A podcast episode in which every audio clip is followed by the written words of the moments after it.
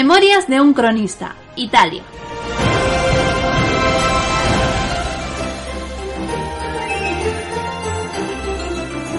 Capítulo 1. Cartagena.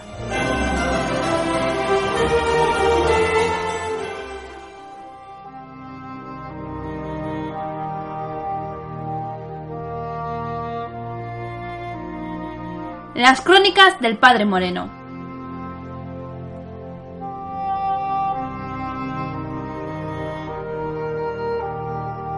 Qué hermosa ciudad aquella. Habían pasado largas semanas desde que hubimos de salir de nuestra iglesia. Sin embargo, a pesar del extenso viaje por tierra, tuve por bien maravillarme con las ciudades de Castilla. Cartagena, sin embargo, era otra cosa. Tras dejar nuestras mulas a buen recaudo con los frailes, pude respirar el viento salado que llegaba del puerto. Las calles eran un hervidero de gentes yendo y viniendo.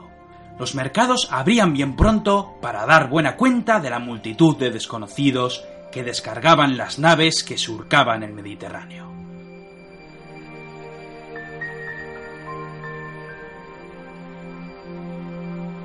Mientras caminábamos hacia el puerto, mi fiel compañero y tutor, el padre Matías, sonreía como siempre al contemplar mi rostro maravillado. Una vez en el puerto y tras platicar con algunos hombres de mar, llegamos por fin a nuestro objetivo. Ante nosotros una nao amarrada al puerto. Mientras el padre discutía con algunos hombres, tuve por bien pasear observando el navío. Un grito me hizo girar sobre mis pasos. A pocos metros había una veintena de hombres encadenados los unos a los otros. Varios soldados los guiaban con golpes y empujones. Pobre gente, pensé, ¿cuáles podrían ser sus pecados para acabar así? Todos miraban al suelo sin apartar la vista. Uno de los guardias golpeó a uno de aquellos desgraciados con tanta fuerza que éste estuvo a punto de dar con sus huesos en el suelo. Irguiéndose a duras penas, fue el único capaz de levantar su rostro para observar con odio al responsable. Por unos instantes nuestras miradas se cruzaron. Un rostro joven pero aguerrido. A pesar de las barbas que cubrían sus facciones, sus ojos delataban un incierto pasado. Aquellos hombres, esclavos sin duda, fueron conducidos al navío donde se encontraba el padre Matías. Este último, desde lo lejos, me hizo señas para que me subiera a la nao. Una vez en su interior, ya en el castillo de proa, platicamos con el dueño del navío. Padre Moreno, le presento al capitán del barco, don Alberto Pérez. Déjese de capitanes, padre. Si lo que quiere es conocer al capitán, lo encontrará en la bodega de carga apaleando a esos desgraciados. Yo solo velo por la seguridad del navío y las posesiones de mi cliente. Hace cinco días que partieron las galeras rumbo a Nápoles con provisiones y armas para los ejércitos reales. Eso significa que llevamos cinco días de retraso, cinco días sin la escolta. Corremos riesgo de encontrarnos en el camino con naves tanto francesas como venecianas. Vive Dios que no es momento de viajes personales. Lo sabemos muy bien, dijo el padre Matías. Sin embargo, no podemos demorarnos más. Hemos cruzado toda la península a lo largo de varias semanas y tenemos las cartas y las credenciales que nos permiten viajar en cualquier navío que se presta a poner rumbo a Italia. Se dirigen a Roma, supongo, dijo aquel hombre mientras escupía al suelo. Así es, hijo. Vuestras mercedes sabrán. Si quieren viajar, no tengo ningún problema, pero tienen prohibido bajar a la bodega donde están esos diablos. ¿Quiénes son? pregunté con sumo interés. Escoria de la peor calaña. Bandidos, violadores, ladrones y herejes. Matías se santiguó al oír esto último. Herejes decís que Dios nos ampare.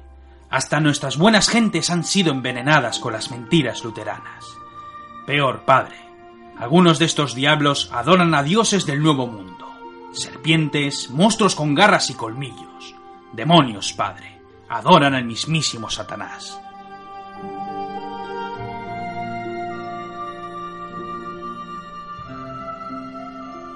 Una vez zarpamos del puerto, poco podíamos hacer.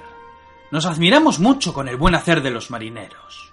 Había también cerca de veinte hombres de armas, y yo diría, que Dios me guarde, que poco tenían de soldados del rey don Carlos. Parecían hombres de mal vivir y de peor reputación.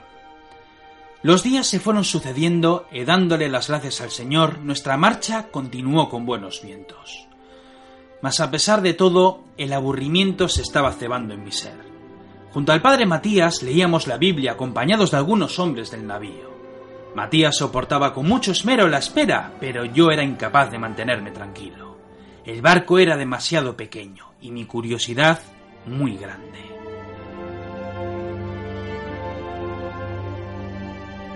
Veía como dos o tres veces al día el capitán y algunos hombres de Pérez descendían a las bodegas para después regresar apestando a vino.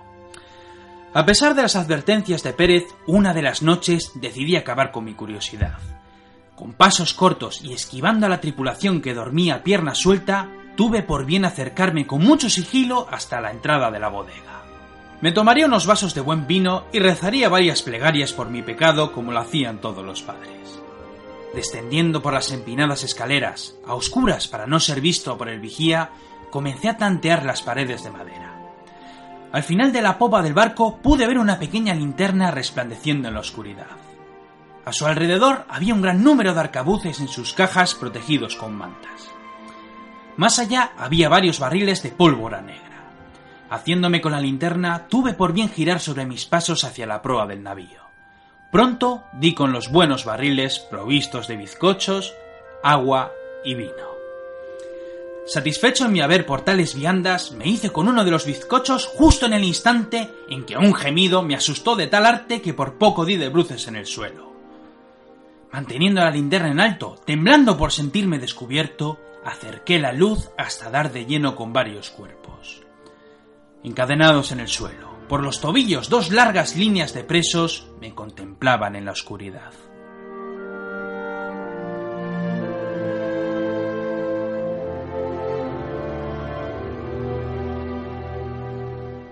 Cuando abandoné la bodega fui descubierto por el padre Matías. Con gesto serio cerró la puerta que daba al piso inferior y me preguntó qué hacía allí. Cuando le hablé de los presos, le conté que estaban muy mal nutridos y por ello decidí darles algunos bizcochos además del buen vino del capitán. Matías mantuvo el gesto serio. La caridad te honra, hermano, pero no puedes dar a los demás aquello que no es tuyo. Has robado y en consecuencia tendrás una penitencia. Pero eso lo dejaremos para mañana. Vuélvete a dormir. Tras regresar a mi pequeño espacio con mi manta, tuve por bien fijarme en el rostro del viejo padre Matías. Estaba sonriendo.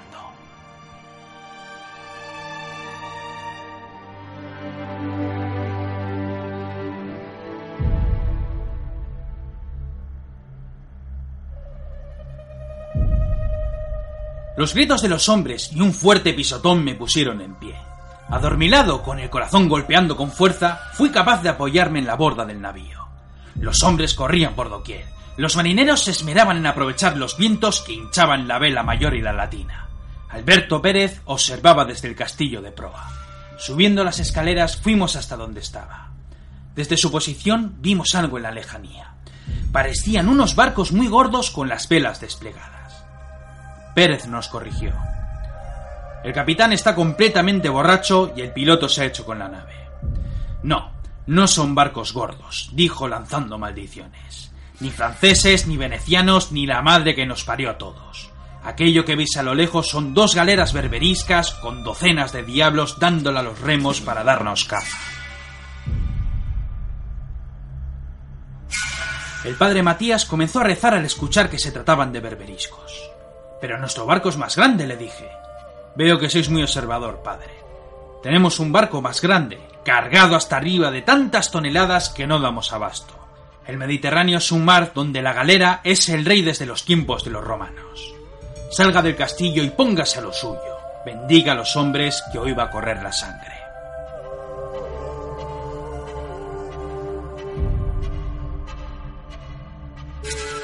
Las horas se fueron sucediendo. Aquellas naves estaban cada vez más cerca. Los hombres y los marineros se armaron con todo lo que había. Muchos volvieron de la bodega con arcabuces de mecha. Mientras los hombres cebaban las armas, los marineros se mantenían quedos con espadas, hachas y algunos maderos. Desde las galeras, varios disparos de cañón nos pusieron en guardia. Surcando los aires a una velocidad espantosa, las balas cayeron al agua muy cerca de donde estábamos. Todos sabían que no había escapatoria. Deberían resistir y evitar que los piratas subieran a la embarcación.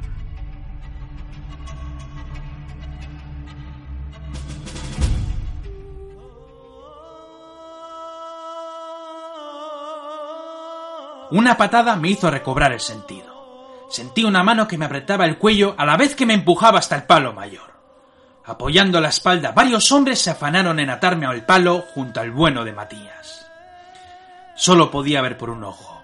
El otro lo tenía hinchado y la sangre en la cara no me dejaba ver bien. Matías yacía inconsciente. Con mi ojo sano contemplé la escena. Más de una veintena de soldados y marineros muertos por doquier. La cubierta estaba empañada en sangre. Intentaba recordar. Veía en mi mente a las dos galeras intentando abordar el navío. Ambas se situaron a babor y a estribor para tal fin. Las flechas y los arcabuces tomaron protagonismo en los primeros envites. Después llegaron las cuerdas y los garfios. Muy esforzados los piratas se prestaron para la batalla de tal arte que en poco tiempo ya estaban dando guerra en la cubierta. Los hombres de Pérez se batieron muy bien, pero los marineros, diestros en la mar pero no en las lides de la guerra, tuvieron por bien huir por el barco corriendo de un lado a otro, esquivando la muerte. Apenas habían caído varios piratas. Uno de ellos sobresalía entre todos por su porte y sus ropajes. Daba órdenes a la tropa en su jerga para nos desconocida. Después se acercó donde estaba Alberto Pérez.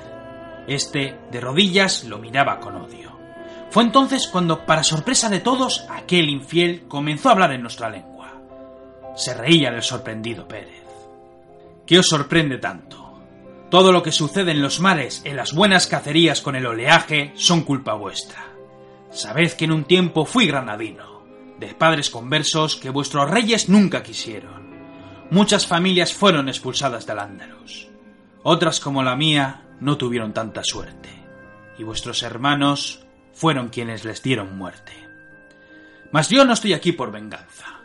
Los turcos, nuestros hermanos de fe, empujan a los vuestros creciendo en poder y en riqueza. Alá sabe que algún día tanto Córdoba como Granada volverán a florecer y las mezquitas serán de nuevo levantadas. Entre medias tenemos por bien dar buena cuenta de los cristianos y de sus botines. Solo son negocios. Seréis vendidos como esclavos, excepto aquellos presbiteros. Pérez estaba rabioso y yo estaba completamente aterrorizado. Levantándolo con saña, lo acercaron donde estábamos nosotros y le preguntaron por las capturas. Pérez no dijo palabra alguna. Ante la negativa del español, aquel granadino hizo un gesto a uno de sus hombres y de mala guisa cercenó de un tajo el cuello del hermano Matías. Pérez estalló en cólera y con grandes gritas juró al pirata que no había más navíos. Le dijo que nuestra nave era privada y que no trabajaba para el ejército ni para la armada real. ¿Qué lleváis en la bodega? preguntó el pirata. Pérez tragó saliva. Armas y lanas de contrabando. El pirata se le quedó mirando fijamente. Espero por el bien de vuestras mercedes que me hayáis dicho la verdad, cristiano, pues a fe mía que si es mentira lo que habéis dicho, yo mismo os cortaré los dedos de vuestras manos y los pies. Y al cura dijo mirándome con una sonrisa, le daremos muerte con otras buenas artes. Haciendo gesto a uno de sus hombres, este último avanzó hacia la bodega e inclinándose levantó la madera se quedó mirando fijamente la bodega. El líder granadino habló en su lengua preguntando sin lugar a dudas qué era lo que veía. Lo que sucedió después nos dejó a todos sin palabras.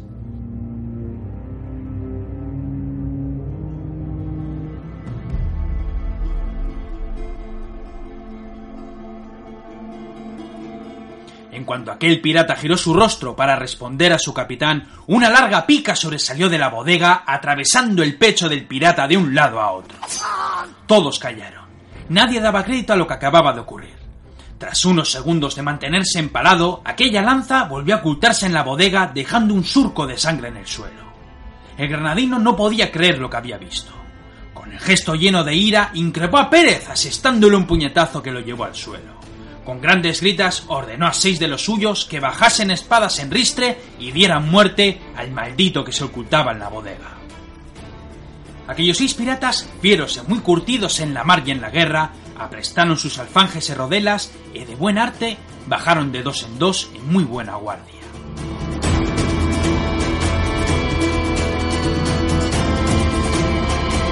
El granadino esperaba en silencio, ojos muy abiertos y con la sorpresa en el rostro. De súbito, grandes gritas en los sonidos de los choques del metal hicieron brincar de espanto a los piratas. Se escuchaban alaridos y grandes zancadas que daban los contendientes. Esperábamos en silencio. Parecía que el tiempo se hubiera detenido para todos. Cuando las voces y el entrechocar terminaron, unos pasos llegaron a nuestros oídos. Unas manos sobresalían por las escaleras. Era uno de los hombres del granadino, lleno de sangre y arrastrándose hacia la luz. Cuando uno de los piratas fue en su ayuda y consiguió levantarlo del suelo, dos picas dieron de lleno con sus cuerpos, dejándolos en pie, ensartados hasta que éstas volvieron a la bodega, dejándolos despachados en el suelo. El granadino, con los ojos abiertos de par en par, lanzó varias gritas en su lengua y con mucho tiento levantó al bueno de Pérez y sujetándolo con firmeza se acercó a las puertas de la bodega. Varios hombres del granadino se agruparon a su lado con sus armas prestas y haciéndose fuertes. Alzando un puñal y sujetándolo contra el cuello de Pérez, lanzó gritas en castellano para que el que estuviese en la bodega saliera so pena de darle muerte.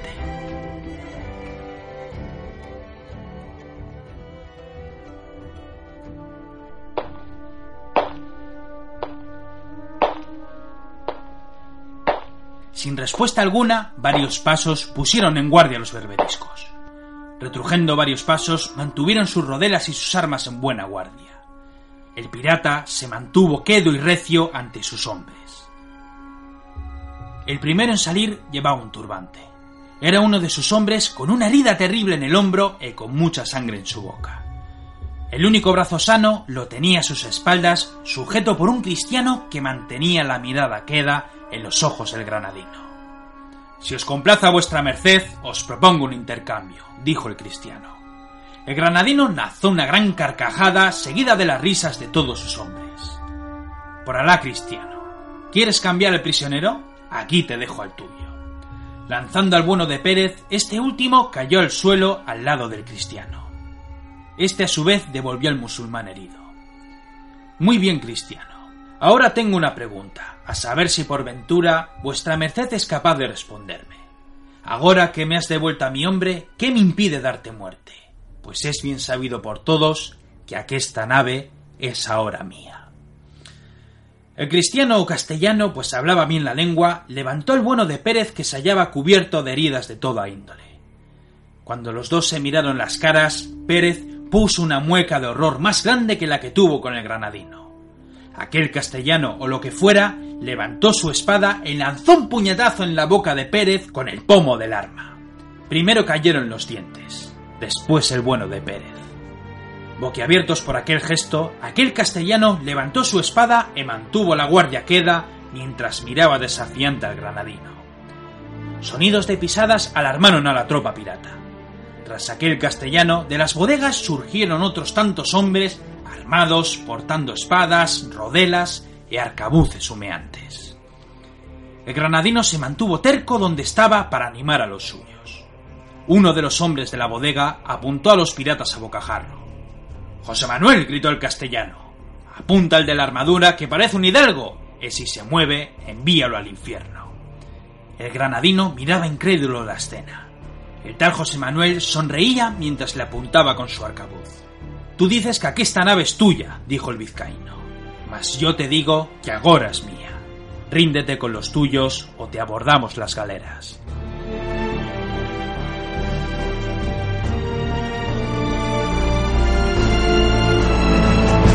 Al grito del granadino, sus hombres cargaron a viva voz frente a los esclavos armados. Los arcabuces abrieron fuego cobrándose los primeros muertos. Las espadas y las rodelas chocaron en un frenético combate donde cada uno luchaba por su vida. El granadino se batía como muy varón con los suyos, hasta que varios de sus hombres le dieron la voz de alarma. Sosteniéndose en la borda del barco, observó algo en el horizonte y con buena parte de sus hombres, ambas galeras soltaron sus amarras, dejando a muchos de los suyos agonizando en la nao.